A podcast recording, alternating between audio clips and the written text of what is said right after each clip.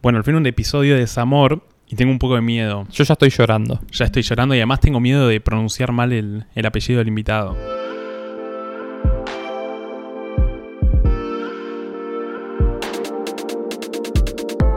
Hola bebés, yo soy Juli Linenberg. Y yo soy Laura Powers. Uy, la puta, lo tengo pero no lo tengo. No, no lo tengo, no lo tengo. Probá, probá. Pará, Laura Powers, Laura Powers. De los Simpsons. ¿Quién? Eh, doctora Powers. Eh, la psicóloga, la que va a Marsh. No, perdiste. Ay. Laura Powers es la novia de Jimbo que le arranca el corazón a Bart. Ah. El episodio de desamor más fuerte de los Simpsons. Claro, la, la- la psicóloga de Marsh era doctora Bowen, una cosa así, qué boludo. Bueno, estuve cerca, ¿eh? Ya haremos episodio de los Simpsons. Sí. Bueno, llegó el famoso episodio de Desamor que tanto pedían. Llegó el famoso episodio de desamor y ¿qué, qué onda? ¿Qué onda esta vuelta? Volvimos con un invitado, volvimos después de, de una semana que nos tomamos ahí para relajarnos un poco y como que ahora tenemos una seguidilla intensa. volvimos mejores, ¿no? Pero en realidad cuando volvimos, volvimos solos. Volvimos solos, hoy es la vuelta formal de Maldito Podcast, hay que... Es así. Sí, tengo un poquito de miedo, ¿eh? Hace mucho no grabamos con una persona que no sea Sí, nosotros. sí, es un poco raro. Así que podríamos hablar de, de a quién tenemos aquí callado. Qué raro que esté callado, ¿no? Bueno, a mi derecha está Iván Chausovsky. ¿Lo dije bien? Muchas gracias. Lo dije bien, perfecto. Entonces voy a tomar ese muchas gracias como un sí. Increíble. Y de Iván podemos decir un montón de cosas, porque es músico, es docente, es licenciado en psicología en la UBA. Además ahora también eh, hace fiestas, es como todo, hace todo en este mundo, se fue de viaje a Europa a, hacer, a, a vivir su vida, volvió. Y ahora si bien se dedica a, todo lo que es la cuestión de- del psicoanálisis y psicología, mejor dicho, es psicólogo, eh, también está como teniendo una movida fuerte en redes con los aforismos, que es por lo que es más conocido, tal vez es como tu, tu hit, que, que pronto odiarás tal vez porque te conozcan por ese, y vas a escribir un libro. El libro está escrito, un poco es lo que posteo. Lo estoy simplemente ahí como editando y arreglando, pero el libro tiene que ver con, con lo que ya está posteado. El libro ya es público. Ah, está muy bueno, como que lo vas encontrando de a poco. Es- sí, es- es- se fue construyendo en diálogo. Bueno, justo recién, antes de empezar el programa, hablábamos de las tecnologías. Entonces sí, hablamos mucho, mucho de tecnologías y cómo une se puede adaptar a estas, y vos encontraste el camino. cómo dialogamos, cómo la época nos hace ser parte de eso.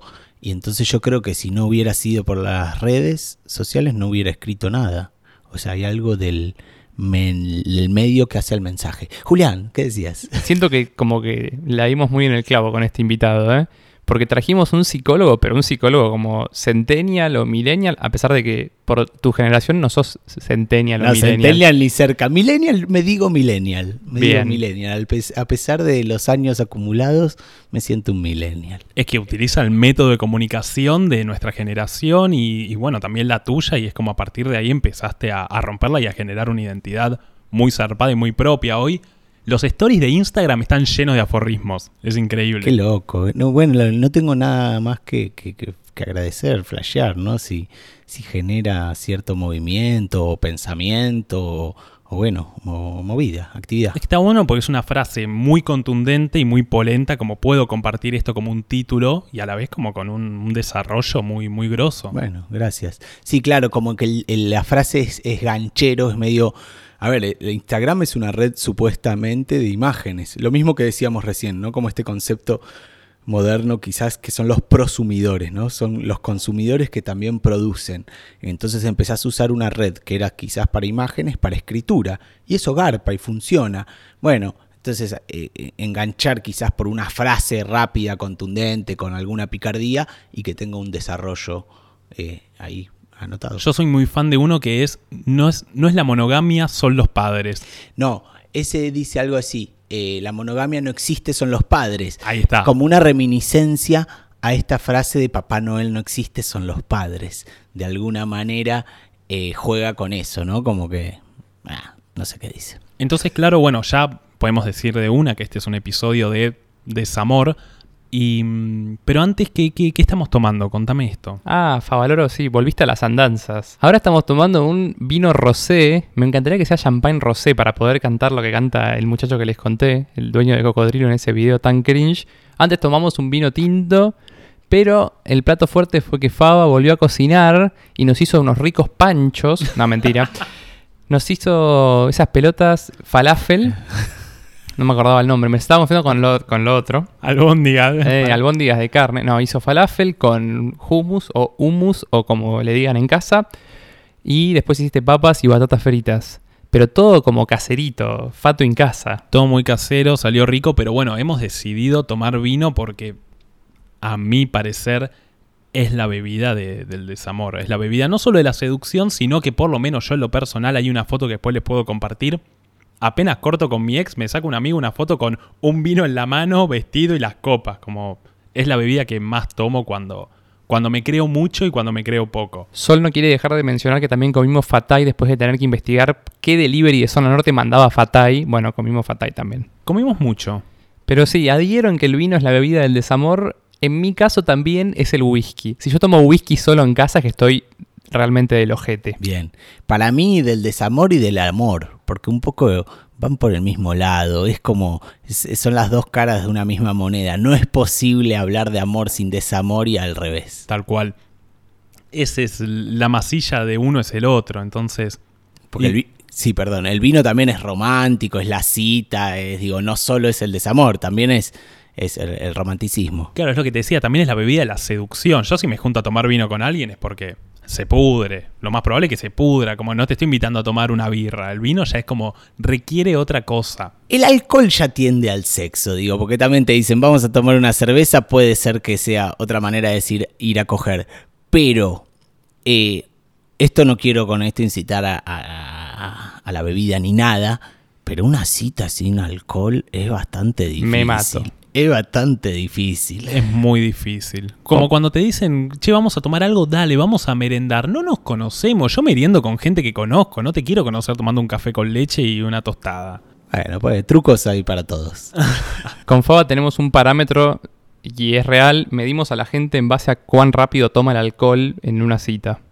Tipo, si tomás lento el alcohol, va para atrás. Si tomás rápido el alcohol, va para adelante. Claro, normalmente si yo voy por. estoy por arrancar el segundo vaso y vos no vas ni por la mitad del primero. Me mato. Además yo tengo una cosa de no compensación, sino ir a la par y como tomar al mismo tiempo, terminar al mismo tiempo, llevarlo al ambiente que quieras, lo que acabo de decir, y como ir acompañando. Entonces como cuando ya me lo fondí y vos estás ahí por la mitad hablando, es como dale, tomate el vaso. Bueno, a ver, la romantización de, de- de tener el orgasmo al mismo tiempo lo dejamos para más, más, más, más centrado en la conversación. Puede no pasar, digo también, eh, es, es más de, del amor romántico. Es una batalla naval para mí la situación de la bebida en una cita, ¿eh? Claro, no, no, sí, porque yo cuando tomo mucho me pongo goma, como que te cuento, viste, que, que soy ahí medio, medio enamoradizo, todo, y es como, no, no, no, me conviene contarte todo esto, viste. No, es que somos muy tensos y necesitamos intoxicarnos para poder sacarnos las ropas. Eh, no, no es tan fácil conocer a alguien. No, no lo es. Y si es que eso de estar desnudos y tocarse es conocer a alguien, quizás conocer a alguien lleva mucho más tiempo. Tal cual. Por eso conoces, perdón, estoy cebada. Por eso conoces a alguien, dicen, u otra forma de conocer a alguien es cuando te separas. Digo, ya que estamos hablando del desamor, saber ser dejado es un arte. Para mí conoces mucho a alguien en los silencios. Ah, totalmente. O como...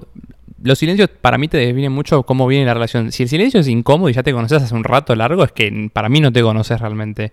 O sea, también hay como toda una cosa del silencio, de que está mal, tipo...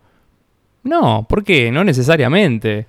Totalmente. Hay, hay un aforrismo que me. Ya está, pienso la vida en aforrismos que dice: eh, Los que se entienden en silencio pueden hablar de cualquier cosa. Adhiero plenamente. Claro, y hay otro aforrismo, ya vamos a hablar en aforrismo, que también decía que para conocer a alguien hay que cortar un vínculo, que es más o Claro, menos lo bueno, que sí, total- que es una forma de conocer a alguien que, eh, a ver, porque hay muchas veces que ese final, generalmente, lo que termina, termina mal, eh, canta Calamardo en un tema, pero...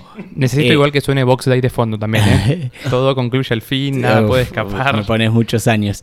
Pero eh, hay formas y formas de terminar. Si ahora vos terminás con una denuncia penal y esto y lo otro, bueno, estás conociendo a la otra persona. Dentro de ese final triste puede ser más amoroso. Me acabas de dar el pie perfecto para transmitir una duda de un oyente, Lucho Nicolai. Dice, Mm. ¿cómo encarás el desamor mejor? ¿Cuando terminás bien o cuando terminás como el orto? Yo tengo una teoría absolutamente eh, eh, incomprobable que dice que cuando se termina una relación, en principio una pareja, eh, los dos pueden estar tristes. Pero hay uno que está triste, pero está mejor. Quizás posiblemente es la persona que lo decidió y, y quiere a la otra persona, pero dice, bueno, y el otro que es el dejado. Bueno, el que está triste pero está mejor, se siente mejor. El dejado queda en un lugar absolutamente desnutrido, falto de energía, de ganas. ¿Cómo era la pregunta? ¿Cómo hacer para sobrevivir a un, desamor? Dice cómo, cómo se enfrenta mejor al desamor, cuando se termina bien o cuando se termina como el orto. Ah, bien, entonces, terminar bien posiblemente estaría en este lugar de, che, te quiero, pero no va más. Ahora, cuando se termina como el orto, es es uno de los dolores más potentes. Es increíble lo del desamor que tipo, quizás viste, están, no sé, vinieron los extraterrestres, están abduciendo en el Congreso a todo esto, pero no te importa. La herida del amor es, es algo increíblemente humano y potente que la gente queda pero vacía del ser, ¿no? Como tiene como no tiene ganas de vivir, es tremendamente fuerte. ¿Cómo superarlo? Bueno, en principio tiempo, cada uno encontrará su manera. No creo que sea eh, la estupidez esa de un clavo saca otro clavo, que ni en la, ni en la materialidad de los clavos funciona. Pero mal, o sea, no funciona para nada, de hecho. ¿Cómo saco con un clavo? Pero eh, en todo caso, sí tiene que. Hay otro aforismo que dice. Eh, para, para, olvidarte de otra persona, empezá por acordarte de vos. Creo ah, que tiene que ver con eso. Y si vamos a hablar en corte millennial y un podcast o centennial, las redes sociales son un gran problema esto, porque quedarte mirando todo el tiempo las historias, qué hace, a quién la ikea, es una tortura y es ponerte en una posición de objeto en la cual no tenés propia vida. Bueno, de lo que dijiste hay un montón de cosas a sacar que es como es tremendo como un tema tan profundo y como una persona profunda te lleva a 10.000 terrenos. Primero, bueno, hemos mencionado en un episodio que el desamor y el amor a partir de las redes sociales, las relaciones humanas cambian. Y antes, si eras un psicópata, te deschavaba fácil porque estabas en la puerta de tu expareja tirándole piedras en la ventana y diciéndole baja o me mato. Ahora podés ver absolutamente todo lo que hace la persona y hay 10.000 maneras. Podés ver lo que decías, a quién le queda fotos, a quién empieza a seguir, qué está haciendo, en qué anda. Y si entras en esa es muy turbia, es muy turbia. Por otro lado, comparto algo que decías que justo se lo mencioné a Juli durante la semana, que, por ejemplo, acá hablo por mí, yo soy una persona que más o menos medio que se desvive por el amor, todos nos desvivimos por el amor, no, no soy un innovador en esto, pero mi vida se basa un poco en la estabilidad amorosa como manera de continuar. Yo necesito ese terreno cubierto, a veces mintiéndome y a veces sintiendo amor auténtico, pero necesito ese terreno cubierto. Y para mí el mal de amores es, no, no, hay, no hay nada que supere para mí que el, que, el, desamor. Es como el peor de los males. Y lo que decía, se puede estar yendo toda la mierda, pero no me va a importar si yo estoy mal por tal vez una pelotudez como mm. una ruptura. Sí, en realidad, bueno, hay una maldición gitana que dice te deseo que te enamores. Ya el hecho de enamorarte es que en algún momento vas a sufrir y estás vulnerable. También pretender cierta estabilidad en pos de saber que tengo la seguridad, la seguridad que alguien me quiere o que yo quiero, es inútil. O sea, vamos a... Hay un tema de Charles Bradley, un man que me encanta, que dice, un disco se llama Víctima de Amor. Somos víctimas en el amor y en el desamor. O sea, por amor vamos a sufrir siempre. Muchas veces he escuchado decir que el enemigo del amor o la fuerza que reprime al amor o que lo limita es el miedo. Yo no estoy de acuerdo. Yo creo que el miedo, la masilla del amor es el miedo y la inseguridad constante. Yo creo que cuando uno está enamorado, verdaderamente enamorado, más allá de, del holgorio y lo lindo, se basa en una tragedia. Hay filósofos que sitúan al amor dentro de una de las características de la tragedia. Entonces, ¿qué sabes si te van a querer hoy? ¿Qué sabes si te van a querer mañana? Y esa es inseguridad, es un miedo y un dolor constante, pero un dolor satisfactorio, placentero y que te llena. Pero es inseguridad, es inestabilidad. Por eso existe el matrimonio como tratamos de simular estabilidad en lo más inestable del mundo que es el amor. Después estará el casamiento, los hijos y las cenas con cuñados los sábados. Pero el amor real está basado en, una cosa bastante efímera, bastante pasional y, y explosiva. Sí, para mí es, es como muy adrenalínico. Supongo que todo el mundo lo debe vivir igual. Y no sé, a mí muchas veces me pasa eso de pensarlo como un cheque que tiene una fecha de vencimiento. No sé, toda esa cosa de no, el amor por siempre, el casamiento por siempre.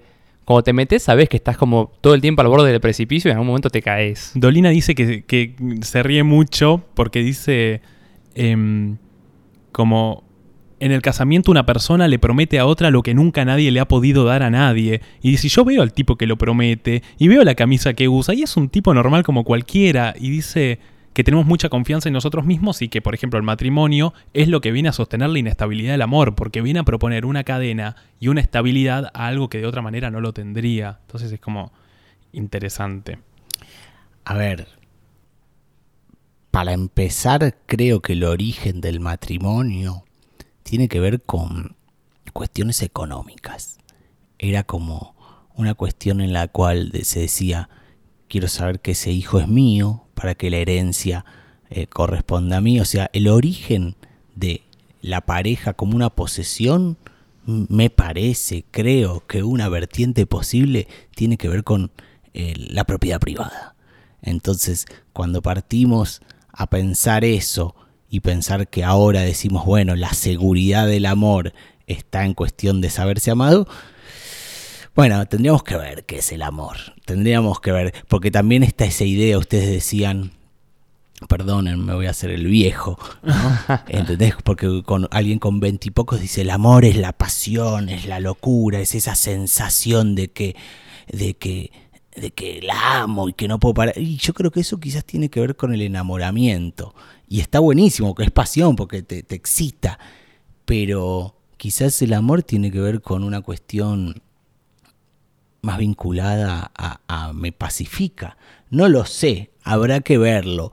Y respecto a Dolina, que usted lo citaba, me acuerdo un texto en el que él cita a Macedonio y mm. dice que lo contrario al amor es la muerte y que de alguna manera el amor tiene que ver con el placer, pero con un placer muy profundo, porque dice, los, los placeres de juguetería tienen problemas de juguetería. Ahora, los placeres de herrería tienen dolores de herrería. O sea, un gran amor, lo que te hace mucho bien también te hace mucho mal. No hay manera de salir de, ese lugar, sino manejarte en una frecuencia más plana, que es un poco lo que pasa ahora, como lo que están los eternos solteros como una forma de vincularse, ¿no? Entonces una sucesión de parejas en la cuales eh, los vínculos son superables, digo, ya no existe o por lo menos es más raro, las parejas de 30, 40 años, como que se vive el amor de otra manera. Y quizás ese amor pasional, ese amor loco, bueno, es un amor joven, es un amor inmaduro, muy deseable, pero fuego. No va a durar mucho. Y bueno, dos cosas. Primero, bueno, lo de relacionar al matrimonio con la propiedad privada, lo hemos hablado justo en el episodio con Lady Brillantina Mismo, muchas veces con Faba nos planteamos casarnos entre nosotros por beneficios legales, simplemente. tipo. Sí. Funciona, cierra por todos lados. Sí, sí. ¿Alguno tiene nacionalidad europea? Yo. si no es que no la perdés, pero sí, posta, pero ¿eh? yo tengo, yo tengo el pasaporte italiano de Ahí momento. está, mamá. Si dejas de pedir ese turno de mierda en el consulado, me caso con Faba y listo. Es el amor de mi visa. Ya está. ese es el título. Ahí está. Ese es Ahí el está título. el título. Bueno, justamente algo que decías más allá de encontrar paz, una vez tuve una charla eh, en la que llegué a esta conclusión, pero solamente porque quise ser medio contradictorio y quise encararlo por otro lado. Yo decía que de todos modos el amor es todo menos calma, sino que es es caos, pero justamente en otro sentido. Como que yo empecé a plantear, justamente me decía quien me lo planteaba que un día saturado en la ciudad, en el laburo, en la facultad, un día caótico en el que estás estresado, decía es milagroso, mágico y pacificador acostarte con una persona y no pensar en nada de eso. Yo le decía sí, pero yo lo invierto. Para mí, el quilombo de la calle, el quilombo del laburo y el quilombo de la facultad o lo que fuere son cosas que, lejos de volvernos caóticos, nos sedan. Yo creo que el verdadero caos no está en, ese, en, ese, en esa cuestión rutinaria, sino que es una manera de sedarnos, tal vez alinearnos, más allá de qué tan necesarias o no sean, y eso ya es otra cuestión ideológica. Pero yo creo que es una manera de mantenernos en fila.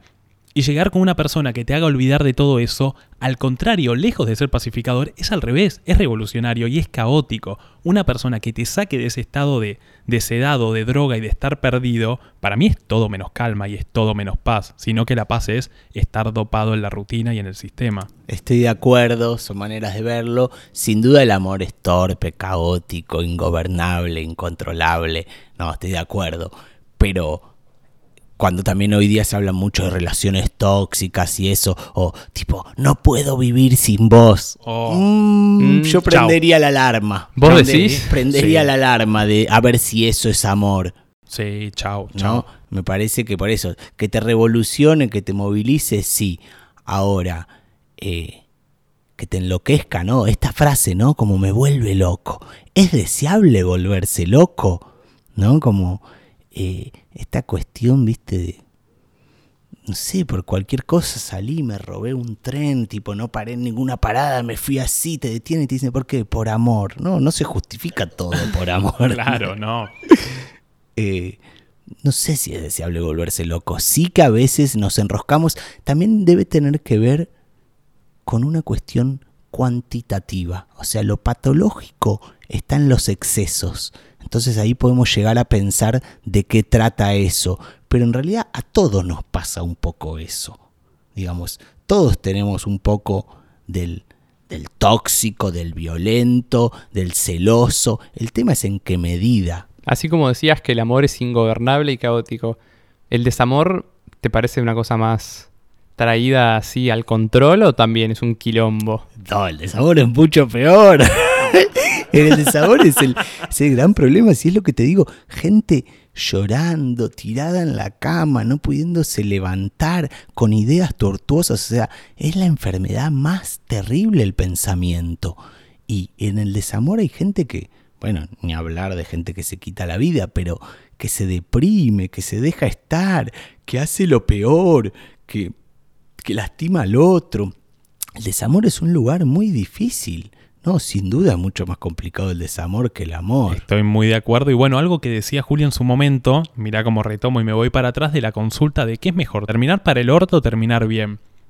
Yo, Fabricio, prefiero terminar para el orto. Cuando terminás muy bien con una pareja hay una cosa de el cariño, el respeto, charlarse, que es hermoso y es lo más sano, pero verdaderamente yo prefiero una traición enorme que me haga doler más y olvidar más rápido. Yo creo que un puñal a tiempo arruina... eh, bueno. Yo creo que- Arruina, eh, a ver, ese fallido. ¡Ah! Y se mete con un psicólogo. No, yo creo que un puñal a, a tiempo termina facilitando la cuestión. No de olvidarse, pero al menos saber que no es para vos. Cuando terminás bien tenés la duda constante de hice bien o hice mal. Yo mi última la- relación, la, bueno, no terminó tan sana, pero en la última, la primera vez o la única vez que cortamos formalmente fue muy sano.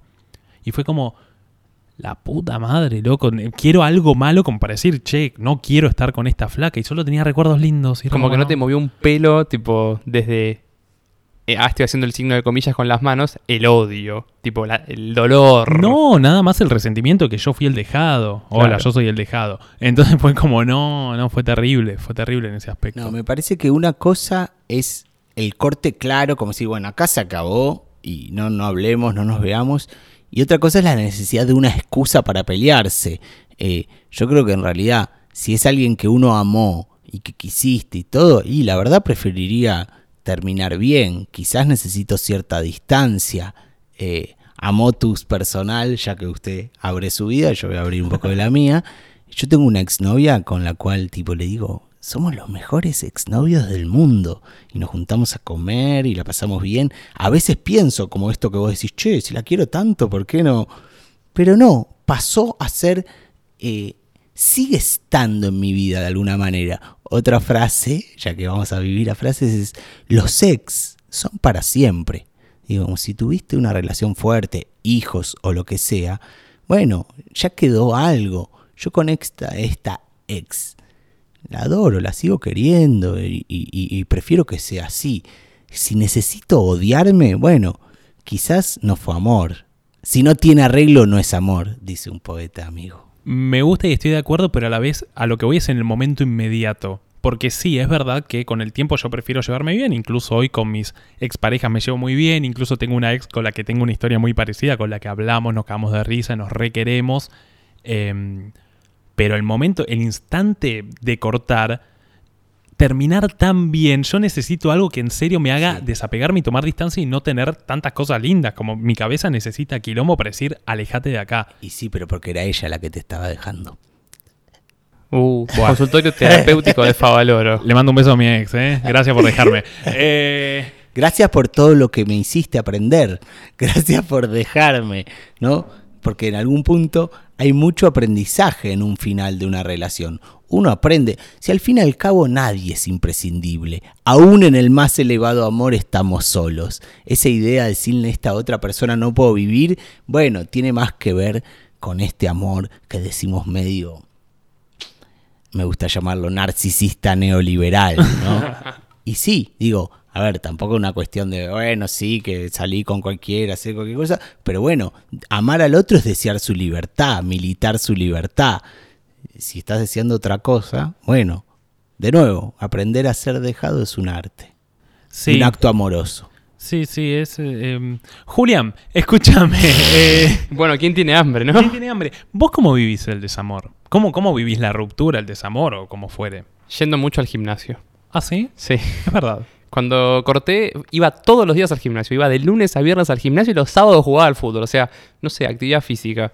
Eh, Totalmente. Actividad no sé- física es clave. Pero no por una cuestión de me quiero ver bien, sino porque era el, por ahí el único lugar donde realmente tenía la cabeza en otra. En tipo 10 repeticiones.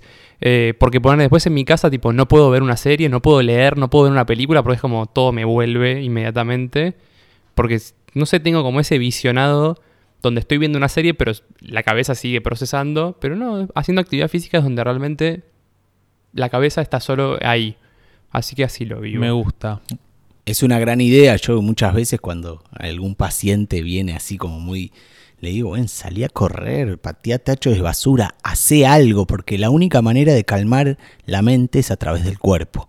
Y cuando uno está enroscado con una idea, bueno, eh, sí, eh, generalmente digo, más allá de que te hace bien al físico, al organismo, lo que uno quiera, esta cuestión de gastar energía y no quedarse enroscado obsesivamente con una idea, bueno, es buena. Yo no lo pensaba por el lado de me quiero poner tipo ATR para, sino por el lado de gastar energía y para la noche poder dormirme fácilmente. Totalmente, Porque no si no, a la noche estás ahí sin cansancio tirado en la cama como... uh.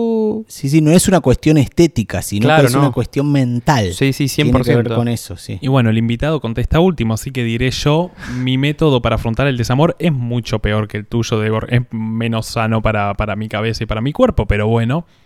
Mi modo de afrontar el desamor tiene que ver con dormir poco. Toda mi vida fui una persona que duerme poco, pero es tomar algo que me haga bien y llevarlo a un extremo. Y ser medio excesivo. Salir mucho, salir con muchas personas, coger con muchas personas, tomar bastante alcohol, como que a un nivel que ya todos los días tomarte, como, che, revisa esto, y justamente todos los días terminar la actividad que esté a las 4 y media de la mañana para que al otro día me tenga que levantar ir a laburar y yo llegue a mi casa y caiga planchado en la cama. Y así, repetitivo. Hasta que, bueno, arranqué terapia y me dijo, mira, el momento de tristeza y duelo lo vas a tener que afrontar, como lo viniste omitiendo. Entonces a mí el duelo me llegó cuatro meses tarde. Pero mi método es, ahora pudo calmarse un poco y es tomar algo que me haga, que me haga sentir un poco diestro, un poco vivo, como donde sienta que tengo una chispa un brillo y darlo un poco en exceso. Después me relajé, no escabié tanto, como que bueno, me calmé un poco, pero, pero más o menos es eso. Eh, evitar la noche, como evitar la noche a solas, me parece como es lo que más se busca en el desamor, ¿no? Evitar la cama despierto. Sí, Esa, sí, sí. para mí es la, la clave. Pero... O solo. Claro, sí. ¿Es biribiri, y te estoy mirando a vos, psicólogo, o es real que te tenés que rodear de afectos y amistades y sasasa para superar el desamor? A ver, no hay verdades absolutas. Incluso me parece que cuando ustedes hablaban de los métodos, ambos son eficaces. Quizás uno es más sádico, tiene más que ver con hacerle bien al alma, y otro es más tanático, ¿no? Como esta cuestión que decías, más, más vinculada al exceso y, la cantidad. Pero uno pasa por las dos, ¿no? A veces un desamor lo tapás saliendo a coger con cualquiera o también saliendo a correr. Ambas son válidas. Ahora, eh, tu pregunta fue... Es tan así de que hay que rodearse de afectos porque ponerle, en mi caso, solo veía a Fabri, tipo, cuando había cortado. No es que quería, tipo, y como que la gente te busca y te dice, che, nos juntamos. No, la verdad es que no tengo ganas de. O sea, no te. Tipo, prefiero juntarme con él, que me conoce realmente y puedo contarle. Podemos tener un silencio donde no va a ser incómodo y no me va a romper las bolas.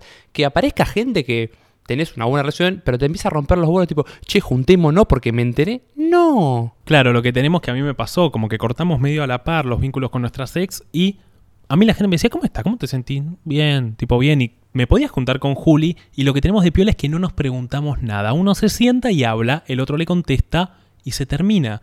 Entonces como que está, es verdad, está muy copado y como nos buscábamos bastante en ese momento. Cada uno tiene sus maneras, de nuevo, tipo, estará la singularidad de cada quien.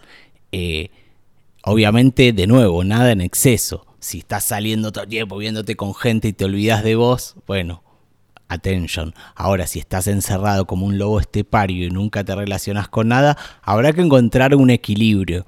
Me gusta, eh, hay un psicólogo que nombra a Eric Fromm, Jorge Aleman dice, fue el estúpido de Eric Fromm que dice que para querer a otros primero hay que quererse a uno mismo.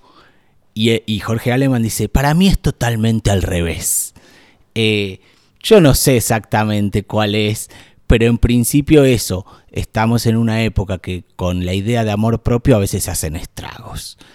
Y por otro lado, llevado al extremo la cuestión samaritana de querer a todo el mundo y olvidarse de uno mismo, tampoco. Entonces, bueno, habrá que encontrar la regulación y la forma propia de hacer el camino, ya sea del amor o del desamor. Hacer el desamor, ahí tenemos algo para, Me para empezar a laburar. Bueno, justamente algo con Julián estamos festejando, Sí, no nos pueden ver. Estamos pero- muy contentos con este invitado porque está diciendo cosas que encima charlábamos durante la semana, como y uno de los temas a tocar era ¿qué onda la frase de para amar a alguien hay que amarse a uno? Mentira. Es más, probablemente puede ser que sea una manera poco sana de amar si amas a alguien más de lo que te amas a vos, pero justamente yo siento que es un amor muy intenso que puede tender a lo tóxico y excesivo el amor de alguien que no se ama a sí mismo. Entonces no digamos que no ama a la otra persona, sino que digamos que lo ama de una manera no sana, pero probablemente ame mucho y mucho más de lo que una persona que se quiera pueda querer. Pero encima, ¿por qué se dice cuando estás solo que dice, bueno, ahora te querés, te tenés que querer a vos mismo?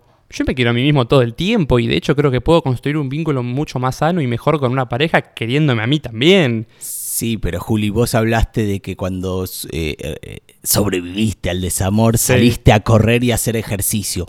Eso es más quererse a vos mismo que estar mirándole las historias a tu ex. Ok. Eh, digo, en ese punto. De nuevo, volvemos siempre a lo de la medida. Eh, creo, no sé si fue Hoffman, ¿no? El que inventó el LSD, que decía la diferencia entre el, el veneno o, eh, ¿cómo se dice? La, la medicación tiene que ver con las cantidades. Con la también. dosis. Con la dosis, con las cantidades. Entonces, en este juego entre lo que es quererse uno mismo, querer a los otros, bueno, un equilibrio. El otro día una chica me decía, yo no puedo querer a nadie que me quiera más de lo que se quiere a sí mismo.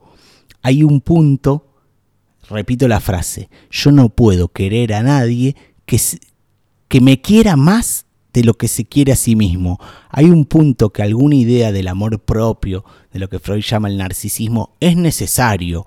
O sea, yo deseo a alguien que admiro porque tiene cierta confianza en su ser. ¿Viste? Es como ver un músico todo tímido, todo nervioso tocando, uh, es muy incómodo. Sí. Bueno, al mismo tiempo, digamos, cuando ves a alguien que está confiado en sus cosas, que tiene vida, bueno, te seduce. Por eso muchas veces uno se dice, bueno, no puedes estar pensando todo el tiempo en lo que hace el otro, tenés que tener tu propia vida. Si no es un amor muleta, un amor bastón. Amor muleta, me encantó. Sí, y me encantó eso de cómo a veces en nombre del amor propio se hacen desastres. Y hay un poco, hoy también se toma un, tom- un tema que me encanta que se haya empezado a replantear la monogamia, la relación abierta, el poliamor, pero a veces en nombre de el amor libre hacemos concha a alguien, como voy a un ejemplo re puntual y voy a ir como a lo banal y, ni siquiera lo voy a intelectualizar. Tengo una amiga que cuyo novio estuvo con una de sus mejores amigas en una relación abierta. Y es como, todo viene en nombre de la relación abierta, pero lo que hiciste es una cagada. Entonces, no vengamos a plantear a la relación abierta y al amor libre como hago lo que se me canta las pelotas con vos, porque seguimos siendo personas. Que viva las relaciones abiertas, yo suscribo. Ahora, seguís estando en una relación y seguís seguís estando obligado a ser responsable con la otra persona. Pero eso, o sea, es la esencia del vínculo, de cualquier vínculo, digo. Obviamente, pero la no puedo justi- cagarme en cualquier cosa por pensar en mí o por haberlo puesto en un marco de abierto. Pero la justificación de la persona era eso. Era Bueno. decirle como está siendo tóxica porque me estás replanteando lo que hago en mi cama. Y es como, ¿qué? Sí, sí, no. Como, y tal vez en nombre de eso, de planteos tan sanos, hay gente que está haciendo cosas como medio zarpadas de golpe. Yo no me, no me voy a coger a la novia de, de un amigo, pero ni en pedo. Sí, la raza aria suena fabulosa. Ahora, ¿cómo querés llegar a ella? Bueno, es otro tema. Julián, el nazi menos pensado, el judío nazi menos pensado, no lo puedo creer. Pero, pero sí. Y ahora, bueno, acabaste de tener el método apolíneo y el método dionisíaco a superar el desamor. ¿Cuál es tu método? Yo no, la verdad que no tengo porque no lo superé, o sea, a- acá en el pecho ya no tengo nada. Sigo probando. Eh, no, no, Vengo a podcast falopa Iba a para decir superarlo. Lo mismo, la Unimente. Iba a decir lo mismo. eh, no, a mí me cargan mis amigos cuando tipo le digo, no, estoy mal, esto me dice, pero vos sos el especialista, deberías... No, yo hablo- al revés, yo hablo de esto porque no sé, eh, no porque tenga la respuesta. Hay una gran frase hecha que es el título no da inmunidad.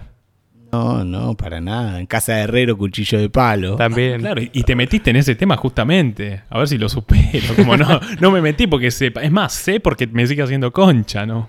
Sí, eh, usted insiste con el adjetivo concha, con la vulva femenina para algo malo. Yo ya la segunda vez que lo dice me parece necesario intervenir. Ah, un aliadín. Tenemos un aliadín.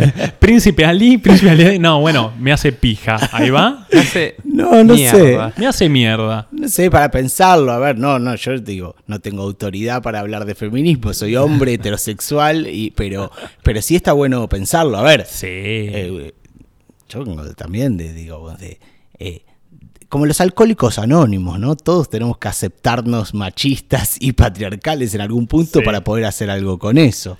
No, no, tal cual. Tal cual es más. Pensá que en un momento dije como la puta madre. Y es como empezás a haber dicho puta madre. Y es como. Hay un tema que Juli, bueno, estudia comunicación y siempre lo decimos. Si bien tratamos de adaptarnos y de golpe hablar inclusivo. O no decir puta madre. O no decir concha o pija como insulto. Y es como el lenguaje es fuertísimo. Es el momento, Faba, de que cites a Fontana Rosa para hacer nuestra defensa. Ah, Fontana Rosa. Fontana Rosa, viste, cuando se habla de. En, en la conferencia de mundial de la lengua española, no sé por, por qué mundial, si es española, medio raro, el chabón empieza a hablar a favor de los insultos. Y él dice, el tema está en la P, de pelotudo. Dice, la P y la T tienen fuerza. Entonces con Julián decimos, decir hijo de yuta está muy bueno, pero cuando te sale del alma hay algo en la P que es como hijo de puta y te enojas, entonces es como, uy, tal vez lo tengo que medir, pero el me da como algo fluido, medio, medio de agua, de océano, que, que no tiene fuerza. Justamente Fontana Rosa dice que el problema de la revolución cubana es que decían mierda en vez de mierda. Si hubiesen pronunciado bien la R hubiese tenido más fuerza. Eh, vi ese video de Fontana Rosa, es, es hermoso, es divertido, es mágico. Y estoy de acuerdo que cuando uno cede en la palabra termina cediendo en la cosa entera, ¿no? Dice, dice Sigmund Freud, ¿no? Y sí, como que hay un montón de cosas que decimos y es como, che, mirá de dónde viene. O como, mirá qué, qué, qué uso le estoy dando a esta palabra. Me parece un buen momento para abrir el juego, ¿no? Abrimos el juego, abrimos, Y traer las consultas de les oyentes. traemos a les oyentes a este momento porque estuvimos haciendo algunas preguntas. Hicimos dos preguntas esta semana. Open the game. La primera es un tanto más banal y para reírnos un rato, donde preguntamos canciones.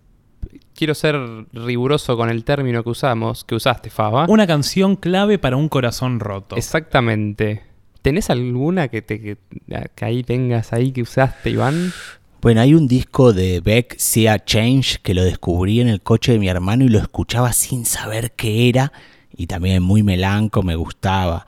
Tom Waits también tiene su disco debut del 72 que me encanta. Pero vos me estás preguntando una canción. Una Espero que un disco aplica, pero clave para un corazón roto. Encima es como muy heavy la consigna. Época, yo que sé, recuerdo también muy joven meterme en la bañadera escuchando Pink Floyd The Wall.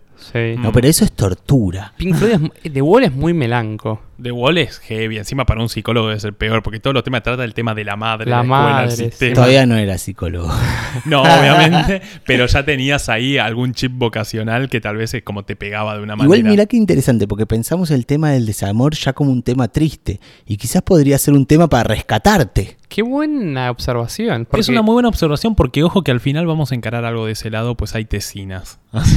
Pero sí. La gente ha mandado dos millones de canciones. O sea, no sé, Faba, si querés que las leamos todas. No, vamos a leer las interesantes. Yo quiero destacar que hubo un oyente. Me gustaría encontrar su nombre. Acá, Ayelen Loras mandó dos temas de Leo Mattioli. Nada, es mi Bien. debilidad Leo Mattioli, así que tenía que Agustín destacarlo. Cuevas, más conocido como Cueva Astrólogo, nos manda la canción de J Balvin con Bad Bunny. Eso fue un chiste interno para mí. claramente. Después, ¿cómo es esto? Mini Cubics nos manda Tú de Kubai. ¿Qué, canci- qué banda emo Kudai, boludo? Banda emo, o sea, no, la recuerdo muy bien. Bueno, Fabri Andreucci, mejor conocido como yo, manda eh, Fuiste lo mejor de Intoxicados. Me parece como un tema muy... Es una letra muy sentida, yo no soy muy fan de Intoxicados, pero tiene algo en las letras de esa cosa cruda del Piti de esto es así y, y no te lo voy a metaforizar y me parece como una canción muy bella y muy dolorosa. Cerati tiene esa que dice decir adiós es crecer. Adiós. sí. Don't Speak nos manda Rodri Gilueto. Es linda, sí. Muy linda. Después, Abraham. Póngase nombres normales, chicos, no entiendo. Abraham Peace y algo así. Nos manda Memories de Maroon 5. Bueno, yo mandé Good Riddance de Green Day, que también estaba pensando que es un tema que habla de finales y eso fue como, che, qué asociación de mierda que hice ahora que Iván nos hizo caer la ficha. No, hay un montón, todo áspena de cuando volvés a las 2 de la mañana en el taxi. Digo, de todo eso. Después, Cande.mng puso ¡Qué asco Arjona! Porque yo dije que no valían canciones de Arjona. Eh, después Moy Gonzalo mandó Se me ha perdido un corazón de Gilda. Increíble. Ah, increíble. Uh, tu vieja Faba mandó Corazón Partido de Alejandro Sanz. Mi mamá lo que mandó en la otra consulta, porque mi madre participa en las cosas, nosotros la nombramos porque es un personaje muy gracioso, lo que mandó en la otra consulta es increíble. Brandon Short, etcétera, manda arruinarse de tan biónica, corte, te tenés que querer muy poco para escuchar tan biónica en el desamor, me parece. Ey, a mí me gusta el Chano, yo lo banco. Tiene una canción con Juanes y mirá que a mí no me gusta Juanes, que es muy buena y no me acuerdo el nombre. ¿Viste? Hay que. Chano hace buenas canciones, es un personaje, bueno, fuerte, extraño. Mejor no, no ir en coche con él. No, no, no, que, que no maneje nada.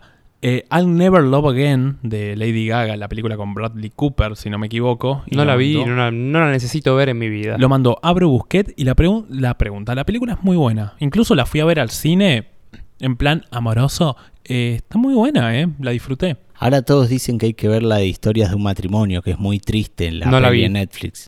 Ah, la quiero ver, porque además está Kylo Ren. No sé cómo es el nombre del actor, no me lo digas Adam Driver, pero eh, dicen que, nada, el chabón la rompe. ¿La viste?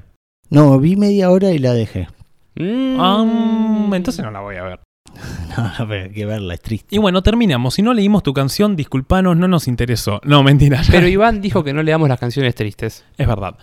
Pero bueno, mandamos otra consulta que es la más picante, la cual no vamos a decir sus nombres porque nos han pedido mucho que no lo digamos.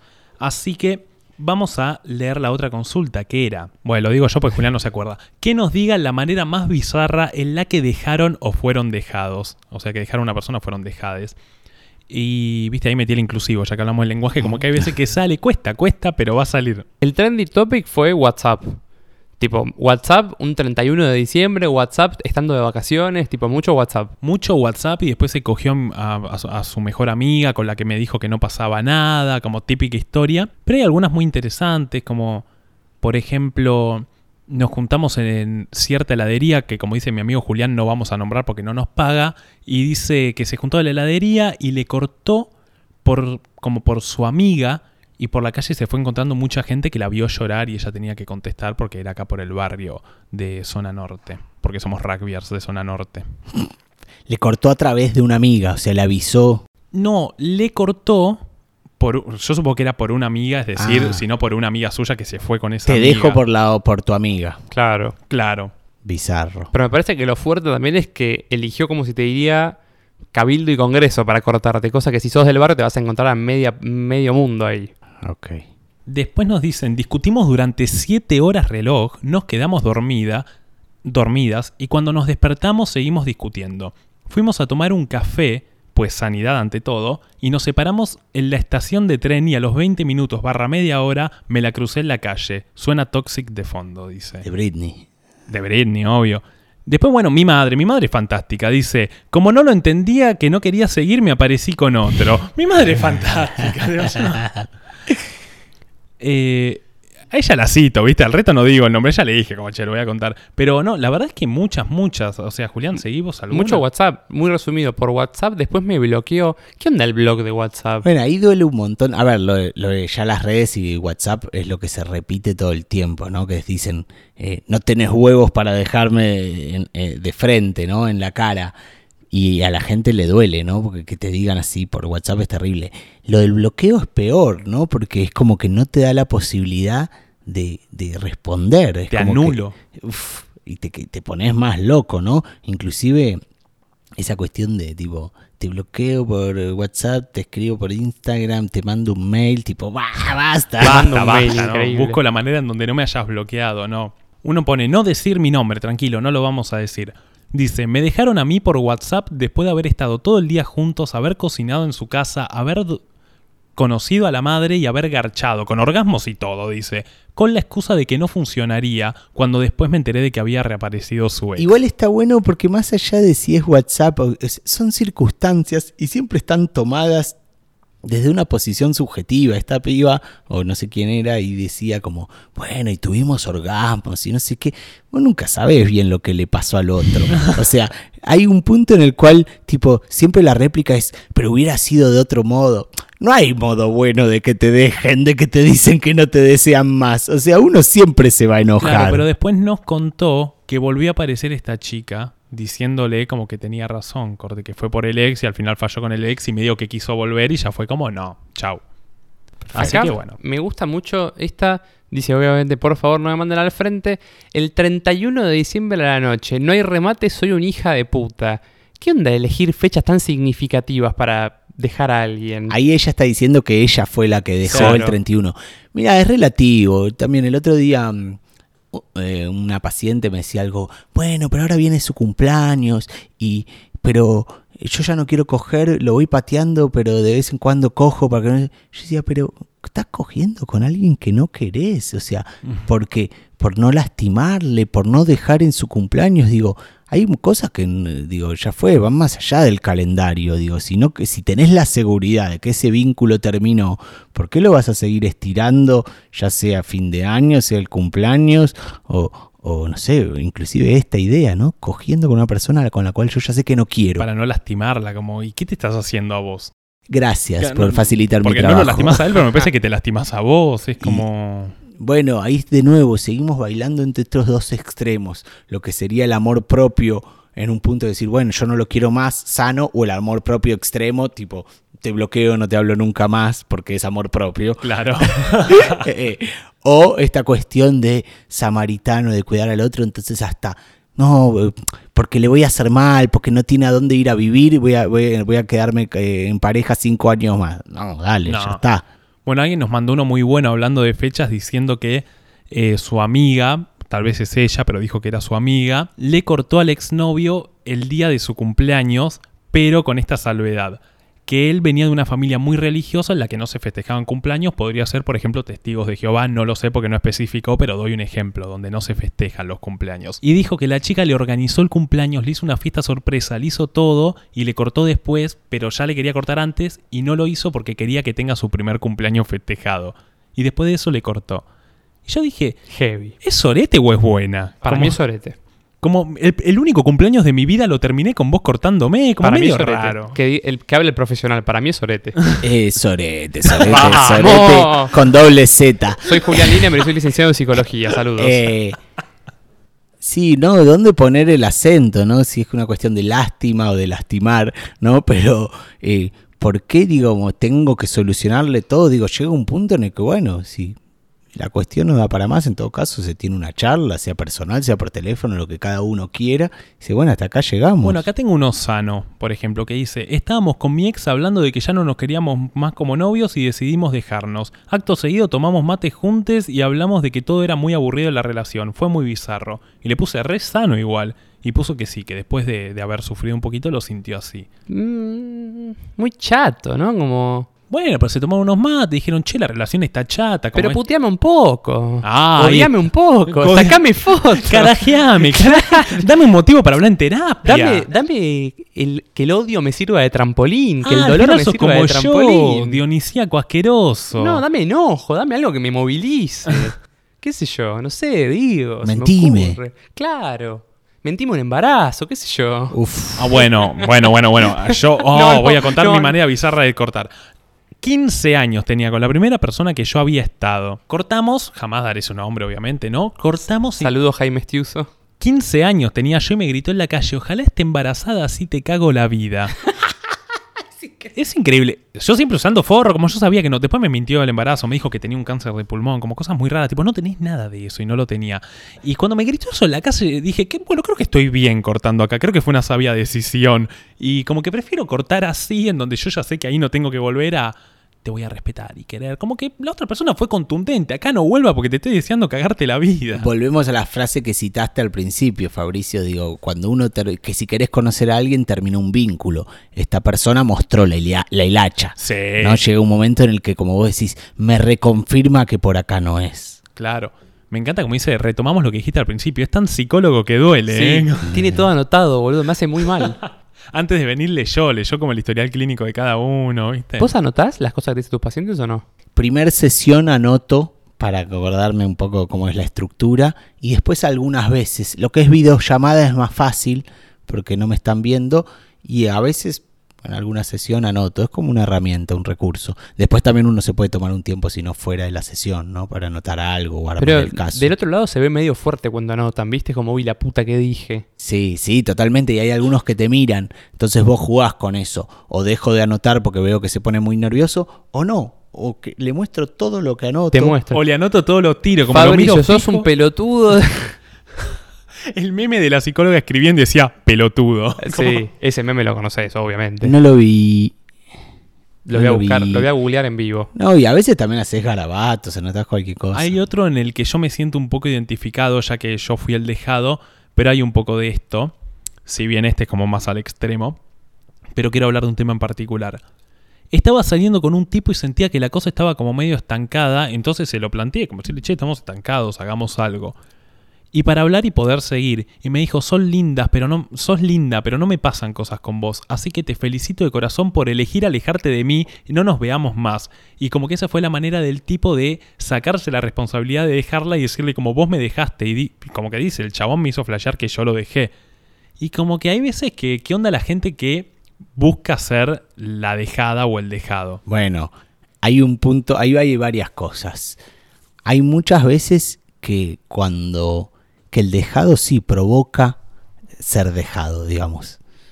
¿No? Como que hay una cuestión de que cuando se demanda mucho provoca la fuga del otro. El deseo eh, aparece también como, como una cuestión física, ¿no? Si viene alguien y te empieza a hablar así, un ebrio, y te apoya la cara, vos te vas para atrás. ¿no? Y lo mismo a veces nos pasa contra el deseo, todos somos un poco histéricos. Si alguien me llama todos los días, un punto me la baja. Y quien no me da bola y no me likea me hace añorar su atención. Sí. Todos somos un poco presos de esa mierda. Em, y habías dicho algo más que no me estoy acordando. Ese traspaso de la culpa va de la decisión de dejar, ¿no? Sí, no, eso? no, de, de la responsabilidad o... Sí, pero no sé qué puntualmente puede llegar, llegar a ser. Bueno, ya me voy a acordar. Bueno, saludos. Saludos, dice Julián. Alguien nos mandó algo muy interesante, un audio, porque permitimos que nos manden audios, en el que decía, a la chica le iba a dejar en cuanto la vea y al final fuimos a almorzar, de almorzar fuimos a merendar, de merendar fuimos a su casa, de merendar de su casa fuimos al cine, después fuimos a cenar, después estuvimos y después la dejé. Como medio raro, como que tuvo un día rutinario, la chica no entendía nada, obviamente. Y a la Sorete. Sorete. Y perdón, te queremos. Y a la semana, esta persona, o sea, quien fue la dejada, apareció de novia con otro tipo a la semana. Raro. Me acordé de lo que había pensado. Ahí vamos. Eh, no, pero quizás lo podemos forzarlo y hacerlo mediar con esta situación. No, no es necesario decir todo. No, hay un punto en el cual, por ejemplo, la viñeta que habías contado antes, como no me gustás, esto, lo otro.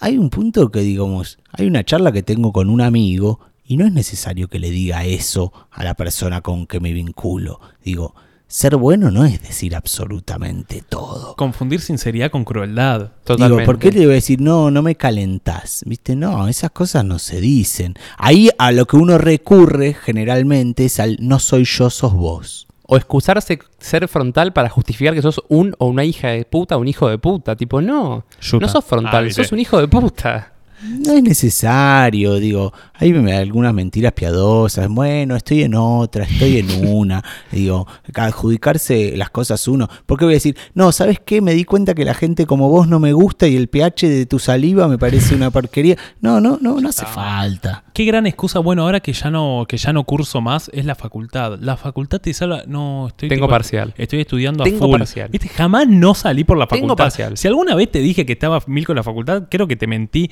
eh, a menos que eh, hubo etapas en que cierta gente con la que ya salía no la podía ver un día en particular que tenía un parcial, un final. Pero la excusa de la facultad, a mí cuando me la tiran es como. Decime que no. Bueno, pero ahí hay que encontrar un equilibrio. Está bueno esto, porque no cuando hablábamos de lo la responsabilidad afectiva. Te invito a salir, me decís un día que no podés. Te invito otra vez, me decís que no podés. A la tercera vez yo ya me debería haber dado cuenta. Entonces ahí es cuando obligás a la otra persona que te diga, mira, la verdad es que no quiero. Entonces también ahí hay una cuestión de, de autorresponsabilidad. Tal cual. Si no la viste, te vas a dar la niata contra el vidrio, digamos. Pero ya te dieron señales bastante claras. No te, no te escribe, te contesta. Sí, esa, esa, ay, yo eso lo, lo había, te lo había escuchado a vos y el no te escribe, te contesta es como es heavy. No te escribe, te contesta, es un gran título también. Sí, ¿eh? lo leí por ahí, no sé quién lo dijo, pero. Lo dijiste como, vos. Como esta cuestión de. Bueno, el, el, el desinterés es muy claro. Nadie tiene desinterés por lo que ama. No, ni a palo. Digamos, si vos te, está bien, no tenemos horario, no tenemos tiempo, si- pero si estoy manija con vos, te voy a escribir, te voy a buscar. Eh, ahora, ¿por qué insistir con lo que no va? Los seres humanos somos de insistir mucho con lo que no va. Sí, Sí. sí, sí, sí. Quedé movilizado. El otro, día, Bueno. el otro día también otra frase que circulaba por redes era como, viste, esta, esta idea del no ya lo tenés, tipo anda a buscarlo, el no ya lo tenés, ahora te falta perder la dignidad. Claro, es como. ¿Qué tenés para perder? Todo. Tipo, ¿qué vas a perder? Absolutamente todo lo que puedo perder lo voy a perder si vos me decís que no. Entonces, ¿qué? es como, no, prefiero no hacerlo. Güey, igual yo siempre lo hago. Igualmente a veces es necesario sacarse la duda, tipo decís, che, no me escribe, estará muy ocupado, estará con la facultad.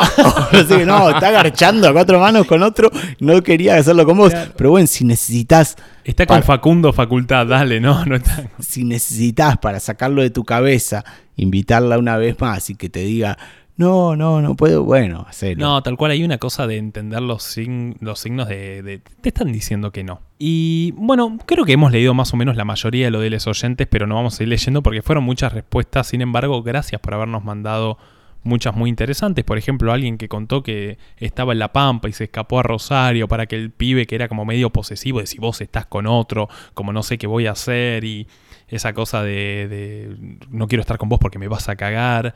Y bueno, tuvo una historia medio así muy divertida, que ahora me la olvidé porque no la estoy leyendo. O sea, no dije nada. No, o sea, no dije absolutamente nada, pero si lo escuchaste vas a saber que estoy citando tu historia. Te mando un beso. Pero hay muchos kilómetros. La Pampa, Rosario. La Pampa Rosario, lo escuchaste, está muy bueno. Sí, o sea, sí, se, sí. se escapó el fin de semana para alejarse de esa persona y se fue con amigos a Rosario en pleno corte. Muy divertido. Hay algo central a lo que yo voy, es que digo, ok, seamos básicos, seamos empíricos, agarremos una hoja en blanco. Seamos positivistas. Oh, por favor, con Julián siempre nos enojamos con él. Dice, hay que ser más positivista. O sea, hay que ser... Hay que basarse en los conocimientos empíricos para producir conocimientos. Sí. No, no, no, eso es positivo. Claro, Positivista tipo- y positivo, ¿no? Por Por eso, eso, viste, sí, confunden como el positivismo con no, no, no lo hagan. Pero a lo que voy. Entonces, vengo a plantear un juego, les vengo a plantear algo. Entonces, tal vez la solución es no amar. Si el desamor duele, si el amor duele, si el amor nos hace mierda. Entonces, la solución es entrenar al corazón para no amar. Sin, sin embargo, ¿vos elegirías no amar? No, pero con ese, con ese criterio tendrías que no hacer nada que Ok. te signifique ¿Vos, un eli- riesgo. ¿Vos elegirías no sufrir nunca más? No. Ok, sin embargo acabamos de hablar de que el desamor es el sufrimiento más grande que puede existir en el ser humano y sin embargo lo seguimos eligiendo. Sí, obvio. Es decir, de alguna manera sabemos, entonces algo de bueno habrá en esto, algo de positivo habrá en este sufrimiento, porque ¿por qué lo seguimos eligiendo? Pues podríamos decir, el holgorio que se siente es incluso mayor. No, hemos dicho que es mucho peor el desamor de lo que es bueno el amor, como hemos llegado a esa conclusión al principio tal vez, o que tal vez es más intenso lo patológico. Entonces, por alguna razón seguimos amando, más allá que somos seres humanos, vamos a cuestiones más boludas, por alguna razón seguimos ilusionándonos y seguimos teniendo esa fe poética o esa suspensión de la incredulidad en la que decimos, ok, te voy a amar para toda la vida y te amaré y yo te amo y seguimos suscribiendo a eso. Entonces, en algo nos hará mejores, en algo nos mejorará ese sufrimiento y en algo nos hará un poco más vivos y un poco más conscientes y nos logrará convertirnos en mejor persona y amarnos más. No sé en qué, no, no, no, lo puedo entender, pero si me dan la opción de no sufrir nunca más por amor, no lo tomo ni en pedo, pero sostengo que es lo que más me hace sufrir en este mundo. Quizás no, no, nos hace más vivos, sino nos pone más vivos, nos hace más torpes, pero como vos decís, tiene que ver con el deseo, y si no deseo estoy muerto.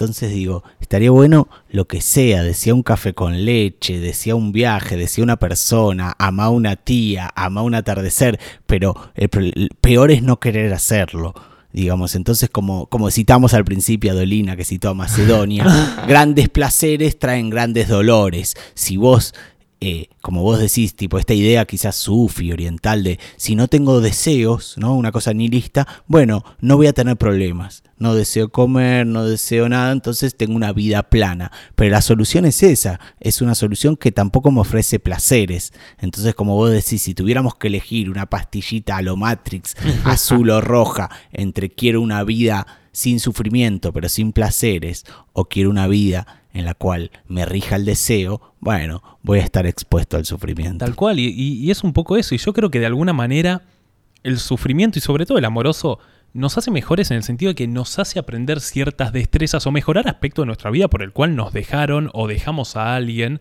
Y doy un ejemplo re boludo, pero este podcast no existiría sin el desamor. Porque mm. fueron sentados Julián y yo, tristes por que nos han dejado, y el amor y charlas, y decir, che, ¿y por qué no, no hacemos algo por nosotros? Y fue una resolución mía y también de Julián por su parte, pero hablo em, a título personal, como diría Julián, en donde yo hice esto porque fue una de las pocas cosas que empecé a hacer por mí en el último tiempo, y llegué a la conclusión de hacer cosas por mí porque me di cuenta que estuve en una relación donde solo hacía cosas por la otra persona. Y de golpe me dejaron. Y de golpe dije, che, no estoy haciendo nada por mí, igual me dejaron.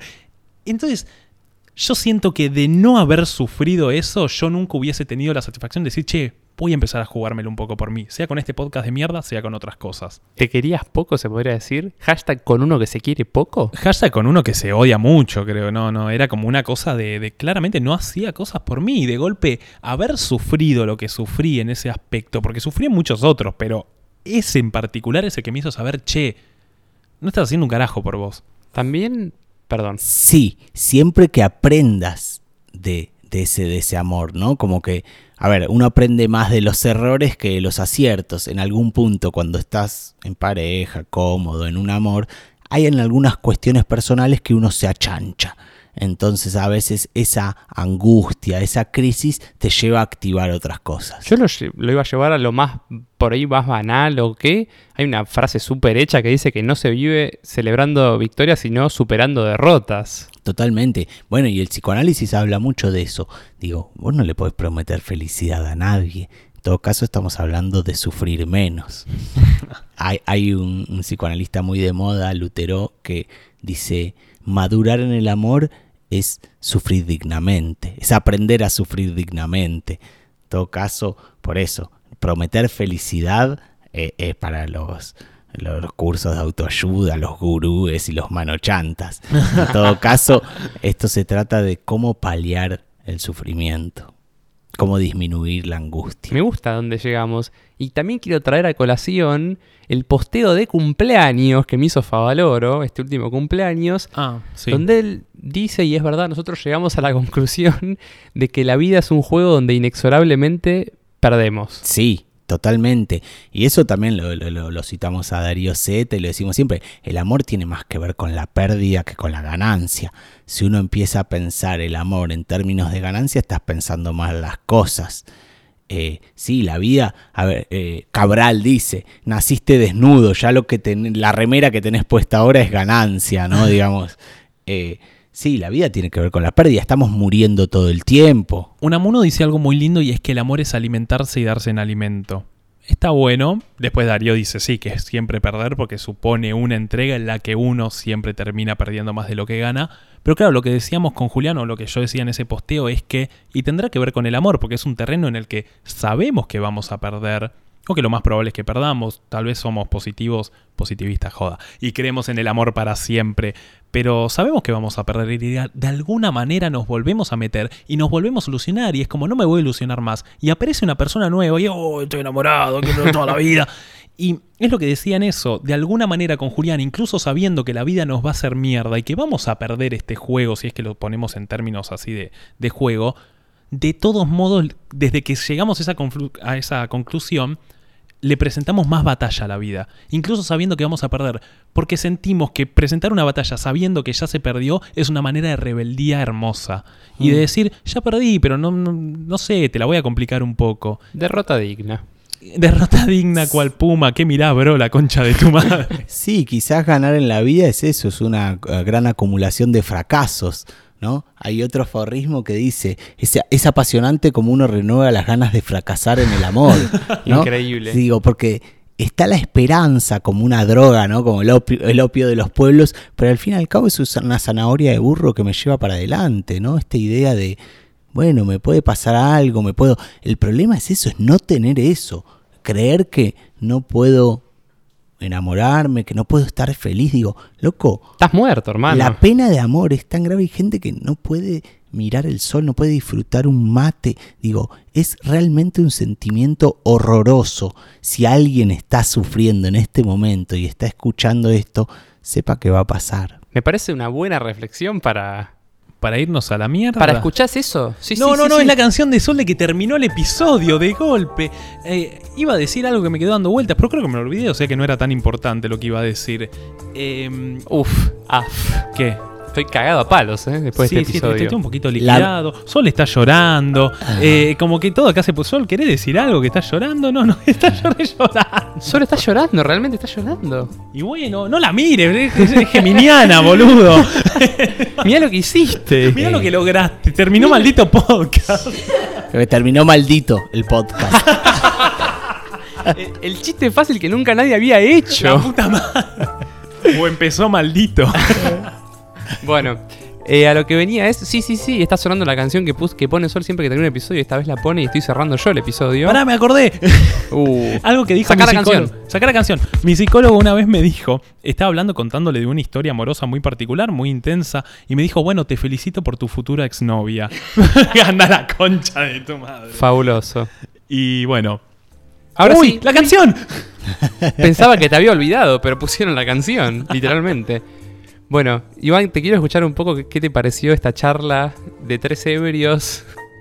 Eh, primero les agradezco la invitación, son súper amables. Si alguien si los invitan al podcast, vengan porque les cocinan, comen, los pasan a buscar y, nada, les agradezco la invitación a poder charlar estos temas y está bueno que, estén haciendo esto, ¿no? Sea por amor o por desamor, las dos cosas a la vez, así que gracias. Esto ni salió, pero ya siento la gente pidiendo parte 2. Sí, no, no, no, fue returbio. Así que Quédate cerca por las dudas, es lo que te voy a decir. Me cagaron a palo, yo soy como detonado, así que Julián despedí el episodio. Sí, sí, yo también quedé medio groggy, pero yo la pasé muy bien, ¿eh? Sí, no, no, no, fue como, ¿cómo la pegamos con el invitado? Fue como desamor, este tipo, fue como, es este tipo. Me quiero sacar una foto con este tipo. Me quiero sacar una foto con este tipo. Pero bueno, no debe haber cosa más horrible que subirse un avión cagado a palos por el amor, ¿no? Por el desamor. Sí, ¿Qué lugar de mierda el avión como para estar ocho horas con vos mismo, no? Sí, no, nos subimos un avión con coronavirus, desamor, todo corona, no sé cómo es. Coronavirus. Coronavirus. Chao, Julián, saluda a vos, chao. Bueno, esto fue todo. Gracias, Iván, por venir. No puedo más. Adiós.